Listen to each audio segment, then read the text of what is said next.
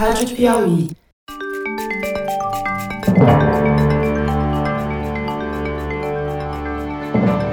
Opa, eu sou José Roberto de Toledo e este é o Luz no Fim da Quarentena, uma coprodução da revista Piauí com a Rádio Novelo. Infectamos o canal do Foro de Teresina para discutir pesquisas científicas que ajudam a atravessar o túnel em que a pandemia nos enfiou. O Brasil vai servir de laboratório e os brasileiros de cobaia para uma vacina contra o SARS-CoV-2. Se não bastasse, ainda vai pagar algumas dezenas de milhões de reais por isso. Mas não há garantia de que a vacina vai funcionar. A justificativa é que, se o teste der certo, o Brasil não ficaria no fim da fila dos países que vão ter acesso à vacina. Será que vale a pena? Ou melhor, diante da incapacidade dos governantes de promover outras medidas para proteger a população da epidemia, será que a gente tem alternativa? Afinal, essa é uma boa ou uma má notícia? Fernando Rainer responde. Fernando Rainer, hoje vamos falar de vacinas especificamente da vacina da Sinovac, uma empresa privada chinesa, que fechou um acordo com o Instituto Butantan do governo de São Paulo para produzir essas vacinas contra o SARS-CoV-2 aqui no Brasil, em São Paulo. Antes, porém, da gente começar a falar sobre isso, eu queria agradecer a todos os nossos ouvintes que ficaram sabendo do curso que o Fernando fez lá na Johns Hopkins University de contact tracing, lá de rastreamento de contatos, foram até o, a página do curso no Coursera e traduziram para o português. Então é a prova de que existem boas almas no Brasil, Fernando Rainer. Você vê a sua influência? Isso é bárbaro, né? Quer dizer, a sugestão foi tua. Não, mas você que achou o curso. É, mas agora é legal, porque então vai ter legendas, como o curso é de graça e tem legendas em português, Agora nós vamos ter um monte de contact tracers espalhados pelo Brasil. Então, eu recebi duas mensagens aqui muito bacanas também. Uma do Yuri Silva, ele diz que trabalha no Pará, dizendo que essa metodologia que a gente descreveu, eles usam lá no Pará para malária e chama-se busca ativa.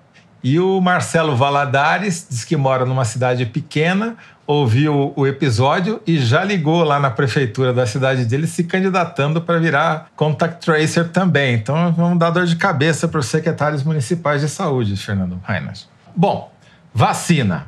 A vacina que você escolheu falar hoje é a vacina da Sinovac, essa empresa chinesa que fechou o acordo com o Instituto Butantan em São Paulo.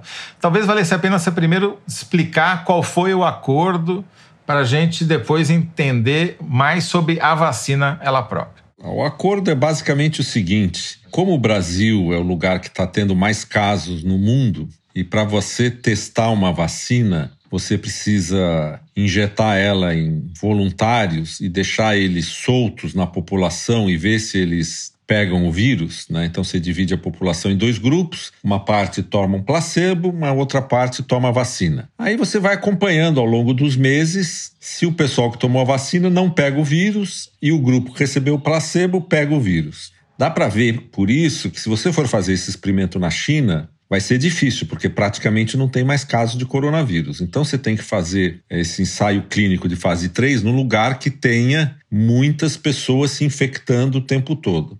Lugar ideal, atualmente e infelizmente, é o Brasil, né? Então, o acordo é basicamente o seguinte: o Estado de São Paulo, via o Butantan, vai executar essa fase 3, vai assumir todos os custos, pelo menos a parte que vai ser feita no Brasil, e em troca disso, se a vacina funcionar, o Butantan vai ter o direito de construir uma fábrica claro, vai ter que usar o dinheiro próprio do governo para construir a fábrica, vai poder produzir e usar essa vacina sem ter que pagar royalties para os chineses. Né? Quanto vai sair essa brincadeira para os contribuintes paulistas? Ninguém sabe ainda direito porque os, os valores não foram divulgados, mas as pessoas falam em 80 a 100 milhões de reais só para fazer a fase 3. Se a vacina não funcionar, é um dinheiro que você jogou fora. Se ela funcionar, foi um ótimo investimento. Né? A Sinovac já está construindo uma fábrica na China que produz 100 milhões de doses. Né? A justificativa moral para se construir, correr todo esse risco aí com talvez esses 80 milhões ou 100 milhões de reais é que, obviamente, se a fábrica da Sinovac na China consegue produzir apenas, apenas entre aspas, 100 milhões de doses por ano, só na China vai demorar 10 anos para ter produção suficiente para sair da China e, portanto, a vantagem de você ter uma fábrica no Brasil é que você não ficaria lá no fim da fila para receber a vacina, depois que todos os outros países que têm fábrica própria tivessem fabricado para a população local. É, exatamente. As pessoas acreditam que quando alguma vacina estiver pronta, quem tiver as fábricas vai vacinar a sua população primeiro. É muito difícil imaginar que um país que desenvolveu uma vacina e construiu uma fábrica vai exportar a vacina antes de vacinar a sua própria população. Então, acho que uma coisa que antes da gente entrar nessa vacina específica, que eu acho que é importante para o nosso ouvinte rememorar, é que existem 125 vacinas em fase pré-clínica, ou seja, ainda não foram testadas em humanos, sete que estão em fase 1, que é me rememora se eu estiver correto aí, Fernando. Fase 1 é para você testar se a vacina não faz mais mal do que bem, né? É, basicamente você injeta num número pequeno de pessoas e vê se tem efeitos colaterais sérios. Perfeito. Essa da Sinovac já passou pela fase 1 e é aparentemente segura, certo? É, ela provavelmente está fazendo a fase 2, que é onde se injeta num número maior de pessoas e vê se as pessoas desenvolvem uma resposta imune capaz de liquidar o vírus. Ela está na fase 1, 2, é uma das sete vacinas que está nessa fase 1, combinado com fase 2. E a fase 3 que você mencionou é um teste em larga escala, como você explicou, que precisaria ser feito aqui no Brasil, porque é o lugar que tem mais novos casos no mundo aparecendo diariamente. É, a fase 3 você tem que fazer num ambiente que simule o funcionamento normal da vacina. Então você vai injetar essas pessoas, soltar elas de volta no seu ambiente de trabalho. Acho que soltar não é bem a palavra certa, mas.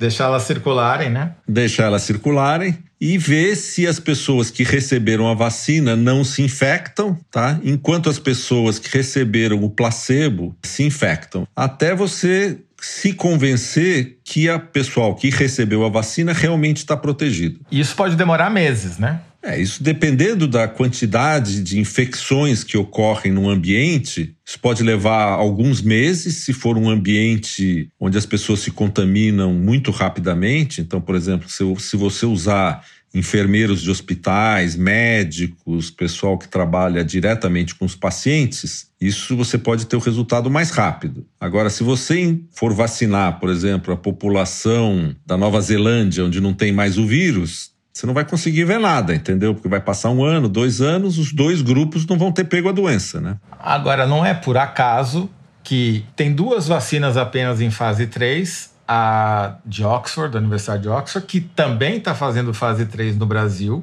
E a outra que está em fase 3 é um caso completamente esdrúxulo, porque está sendo testada na Austrália, mas é uma vacina contra tuberculose que eles estão testando para ver se também serve para imunizar contra coronavírus. Quer dizer, não tem nada a ver com nada do, de todas as outras que a gente está falando aqui.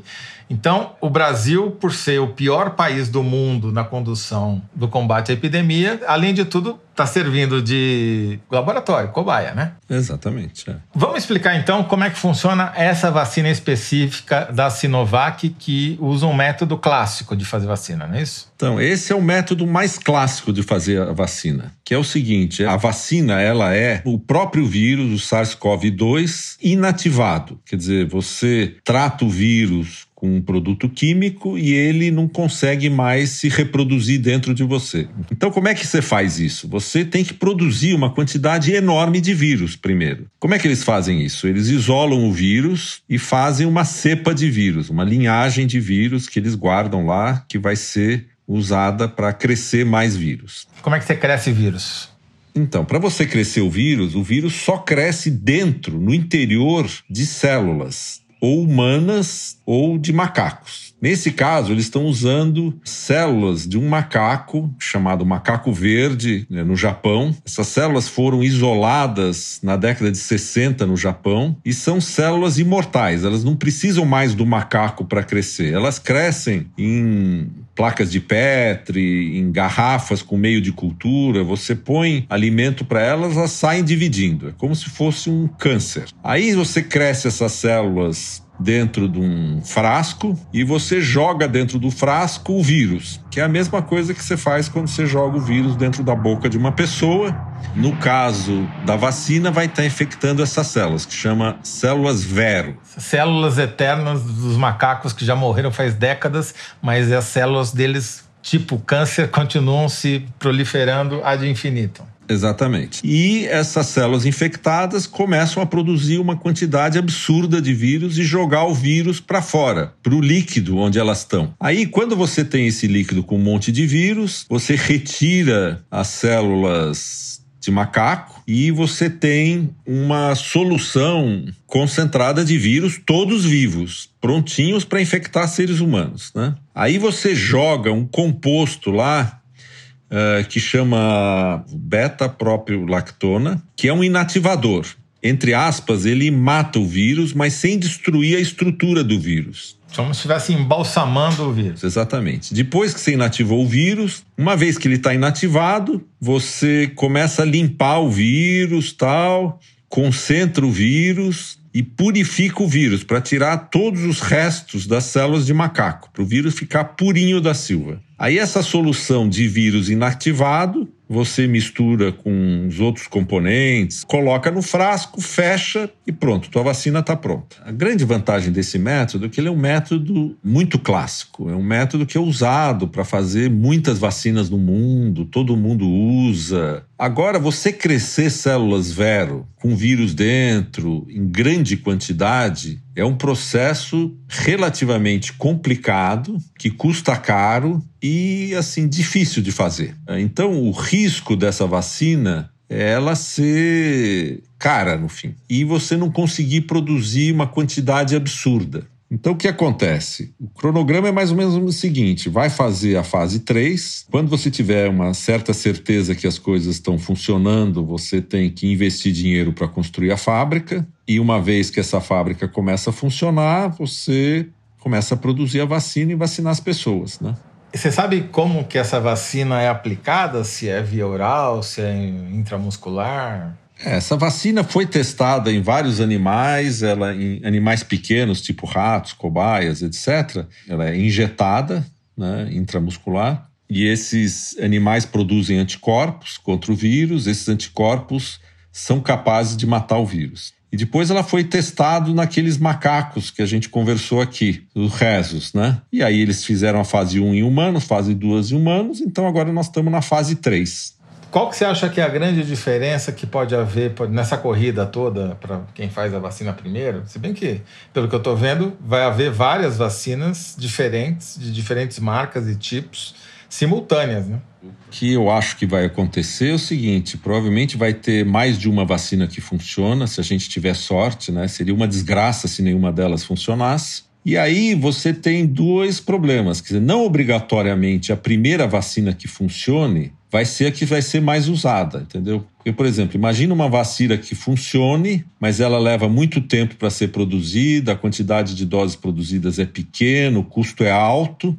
mas pode ser que a segunda seja muito mais fácil de fazer e muito mais rápida, entendeu? Então, no fim, essa segunda, que talvez até venha mais tarde, fique pronta mais tarde, vai ser a vacina que vai ser injetada num número maior de pessoas. Quer dizer, esse caso da Sinovac, se der tudo certo, montar a fábrica, etc., como a produção dela é uma produção difícil, delicada, como você explicou, pode, se aparecer uma outra tecnologia que seja mais simples de aplicar e de fazer mais rápida e mais barata, talvez a gente mique com essa fábrica aqui.